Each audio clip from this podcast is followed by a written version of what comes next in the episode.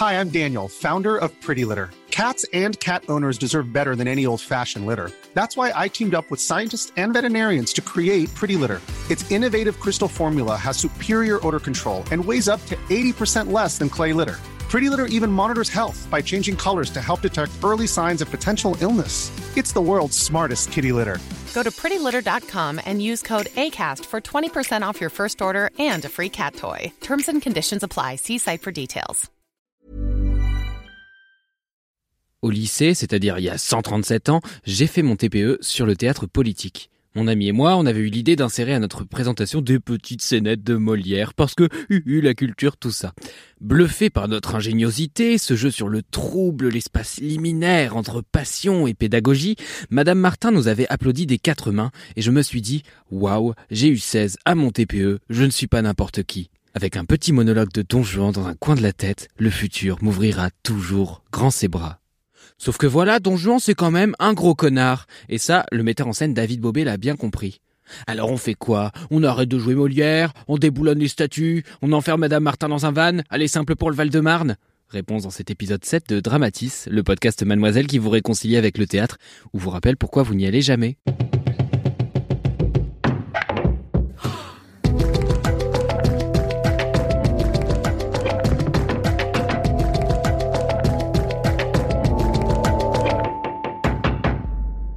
J'ai vécu ma première représentation de théâtre en 4DX. Oui, des conflits sur scène, des coups dans le dossier de mon siège.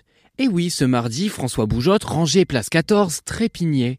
Sans doute avait-il garé sa Laguna en double fil, mais il savait de toute façon que moi, votre miskina préféré, ne dirait foutre rien. Je me suis donc fait massacrer le dos en silence deux heures durant, ce qui énervera ma mère, ma kiné et donc ma conseillère bancaire. J'en avais certes plein le dos, mais j'en avais surtout plein les yeux, ce qui m'arrive aussi bien au théâtre que dans des soirées dont je tairai les détails. Oui, j'ai vu Don Juan mis en scène par David Bobet. David Bobet, c'est l'actuel directeur du Théâtre du Nord. Après quelques années à la tête du CDN de Rouen, il impulse à Lille cette vision généreuse qui n'a ni peur ni mépris pour ce qui est populaire. Et ça fait du bien. On l'a vu travailler aux côtés de Béatrice Dalle, Virginie Despentes, tantôt sur de contemporains, tantôt sur des classiques. Je me rappelle notamment de son père Gintz qui était incroyable, ou Radouane Le Fly se perdait dans la terre au pied d'immenses montagnes russes rouillées. Il faut ajouter aussi que David Bobet est normand et qu'il fait hurler la droite parce que le wokisme, le décolonialisme, ah la chute de l'humanité pour ça, je l'estime beaucoup. Par contre, il faut que je vous confie quelque chose. J'aime pas Molière. Alors je reconnais les qualités du bout, hein, il ira loin votre petit, mais souvent je passe mon tour. Et devinez qui pense pareil? Eh bah le metteur en scène, waouh, à croire que cette chronique était préparée. Sur Molière, j'ai toujours eu tendance à un petit peu pas trop m'en approcher. Et je me méfie un petit peu euh, des classiques et sans doute dans Molière l'endroit de l'humour, de ces situations problématiques justement, même si je sais que c'est plus complexe que ça, euh, le rapport aux femmes qui quelquefois ne m'amuse pas. Euh, donc bref, voilà, je m'en je méfiais. Et puis je me souvenais de cette pièce hein, euh, de de Don Juan. David Bobet, c'est un de mes premiers amours de théâtre au même titre que Thomas Joly, Marc Lenné et Laurent Baffy. Une blague se glisse dans ce texte, saurez-vous la déceler? C'est un de mes premiers amours parce qu'au lycée, on m'a traîné devant Lucrèce Borgia de Victor Hugo, parce que Madame Martin avait l'espoir de donner aux Jones quelques belles références. C'était Béatrice Dalle dans le rôle titre, moi qui avais peur de rester sur ma faim, ça partait mal. Surtout que Béatrice Dalle, moi j'avais pas la moindre idée de qui c'était. Sauf que j'ai été soufflé. Et sept ans plus tard, je le suis de nouveau. Parce qu'on pourrait se dire que du Molière, c'est du Molière, qu'importe la mise en scène, c'est Bobé blanc, blanc Bobé, soigner ce rhume pendant que la sécu existe encore. Mais non. Une mise en scène peut faire la différence, même quand on s'attaque à un récit dont le personnage est devenu à lui seul l'objet d'un mythe, d'une fierté mal placée, l'incarnation d'une séduction à la française. C'est vrai, pourquoi se soucier du consentement quand on produit du fromage de chèvre finalement? Et oui, parce que le personnage de Don Juan, c'est un agresseur dans un pays qui n'en a rien à foutre, et ça David Bobé l'a très bien compris. Ce qui est certain, c'est que c'est euh, passionnant aujourd'hui d'aborder un personnage aussi complexe, aussi problématique, euh, à l'heure de MeToo, à l'heure où le féminisme est en train de redéfinir un petit peu euh, nos relations et puis notre notre façon de nous comporter les uns avec les autres et, ce personnage-là, que longtemps et encore maintenant on qualifie de, don Juan, de, séducteur, de beau parleur, de briseur de cœur, comment finalement on a enjolivé, comment on a valorisé un comportement de prédateur? Parce que Molière, il est clair sur son, sur son personnage. C'est un prédateur. Euh, envers les femmes, bien sûr, mais pas que. Sur tous les personnages de, de, sa pièce, il, exerce une, forme de violence. Si on voulait y accoler des mots contemporains, chaque scène euh, révèle la, l'agisme du personnage, euh, révèle son classisme, sa haine de classe, euh, révèle euh, sa grossophobie, révèle avec Monsieur Dimanche, révèle son sexisme bien évidemment, la glottophobie avec les paysans. Enfin, c'est fou comme ce personnage est détestable et comme on a pu valoriser un... ouais, cette masculinité. Il est l'incarnation d'une masculinité violente et il me plaisait de questionner ça.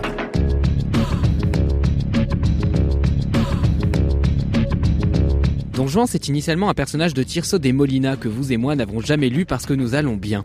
Et puis Jean-Baptiste Poquelin s'y attaque en 1665, Jean-Baptiste Poquelin c'est Molière, et écrit la fameuse pièce où le noble jouit tranquillement de son impunité, quitte à mettre son valet Sganarelle dans de beaux draps. Manipulateur, arrogant, le mépris au bord des lèvres, notre trou du cul national finit par faire l'expérience du karma. Face à tout ça, la mise en scène de David Bobet de Don Juan ou Le Festin de Pierre a un objectif, rendre toutes ces violences visibles, tangibles et qu'enfin la honte change de camp. Oui, parce que je vais vous sortir ce vieux poncif de Oh, cette pièce date de l'époque où Michel Drucker était jeune, en 344 avant Jésus-Christ, mais elle dit beaucoup de notre époque, la contemporanéité de l'œuvre est palpable, etc. Bah pardon, mais voilà, c'est plus vrai que jamais, et puis c'est pas tant le fait du texte, c'est beaucoup dû au contexte. Sur le plateau, le talentueux Radwan Leflahi, qui joue le rôle titre, doit gesticuler au milieu des débris pour arracher Don Juan à la fatalité. Partout autour, des fragments d'histoire se juxtaposent, toutes ces histoires que le personnage méprise, obsédé par la conquête, par la nouveauté, par le pouvoir. Les statues sont traînées d'un bout à l'autre de la scène, ultime relique de temps révolu, et bientôt Don Juan passera la nuit au musée, au milieu des grandes statues déboulonnées, profanées, piétinées, et il n'y aura ni Dieu ni Ben Stiller pour le sortir de là. Est-ce qu'on doit déboulonner cette figure euh, tellement encombrante de la masculinité, dont on est tous les héritiers et les héritières, finalement dont on est tous les victimes.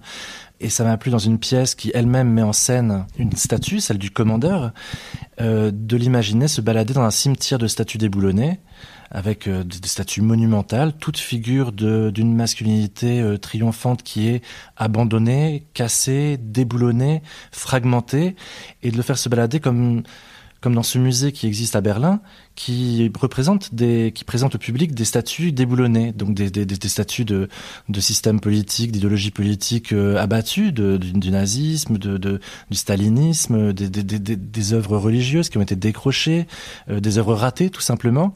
Et c'est un musée passionnant parce qu'on on le visite comme on visiterait la partie honteuse de notre histoire là où la plupart des musées valorisent et, donnent une, vision glorieuse de notre histoire, là on est vraiment sur euh, sur la, face cachée de la lune, quoi. Et je crois que c'est c'est c'est peut-être la la réponse que j'ai envie de faire sur à cette question-là. Faut-il déboulonner les statues problématiques dans l'espace public?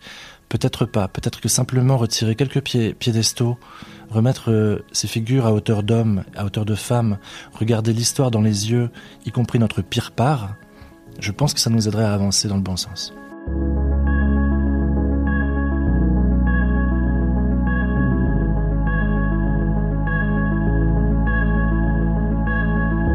Je pourrais vous dire que du jeu à la musique il n'y a rien à redire, que j'ai tout aimé, ce serait un peu hypocrite, mais l'hypocrisie est un vice à la mode et tous les vices à la mode passent pour vertu. Mais mes petites réserves sont déjà floues alors que je me rappelle sans mal la force que David Bobet a rendue à ce texte. Flou alors que je vois encore nettement Shao Yilu et Jin Zhang rendre à leur personnage par la danse toute la dignité, la grâce et la beauté que la pièce originale tendait à amoindrir. Ce sont tous ces petits décalages que Bobet a pensé, tous ces à côté du texte qui permettent aux personnages secondaires de s'étoffer, de grandir et de trouver dans l'assistance l'empathie qu'il mérite. Monsieur Dimanche n'est plus seulement un créancier cupide qui peut bien souffrir les blagues sur son poids, il est un personnage humanisé dont l'humiliation traîne, traîne jusqu'à ce que plus personne n'ose rire. La tendresse que Bobet a pour ses personnages secondaires est rare. Elle est à la mesure de la violence que leur inflige le protagoniste. Le texte est presque inchangé, gravé dans le marbre, mais dans cet espace apocalyptique, la résonance n'est pas la même. Et c'est peut-être là tout l'intérêt de porter des textes de répertoire, de montrer des classiques, de montrer que nos grilles de lecture sur le réel ne sont plus les mêmes, de mesurer à l'érosion d'une statue l'évolution d'une société, de ses normes, de ses héros.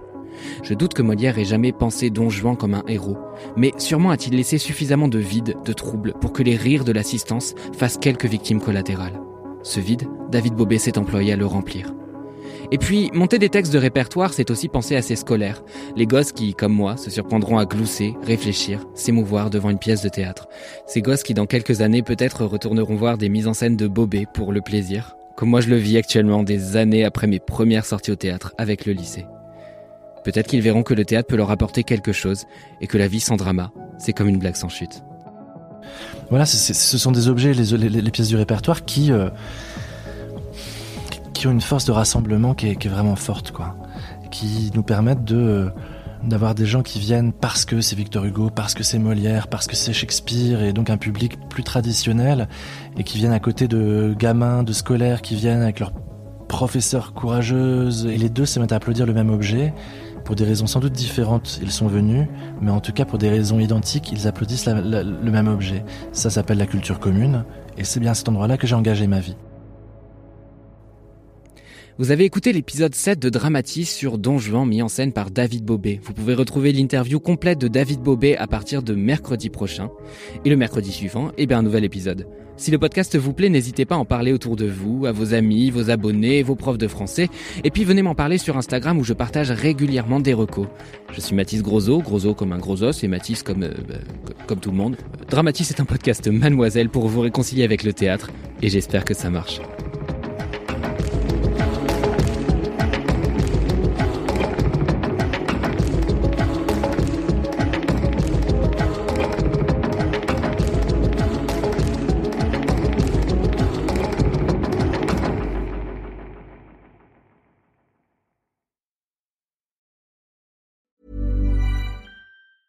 Want to get a chiseled look in the jawline? Sculpt and shape your jawline with added volume from Juvederm Volux XC. Juvederm Volux XC is an injectable gel specifically designed to be robust enough to improve moderate to severe loss of jawline definition. And it is the first and only hyaluronic acid filler approved for the jawline. Add volume to your jawline for a chiseled look with Juvederm Volux XC. For important safety information and to find a licensed specialist, visit juvederm.com that's J U V E D E R M.com. Not for people with severe allergic reactions, allergies to lidocaine, or the proteins used in Juvederm. Common side effects include injection site redness, swelling, pain, tenderness, firmness, lumps, bumps, bruising, discoloration, or itching. There's a risk of unintentional injection into a blood vessel, which can cause vision abnormalities, blindness, stroke, temporary scabs, or scarring. Talk to a licensed specialist to find out if it's right for you. Visit juvederm.com. That's J U V E D E R M.com.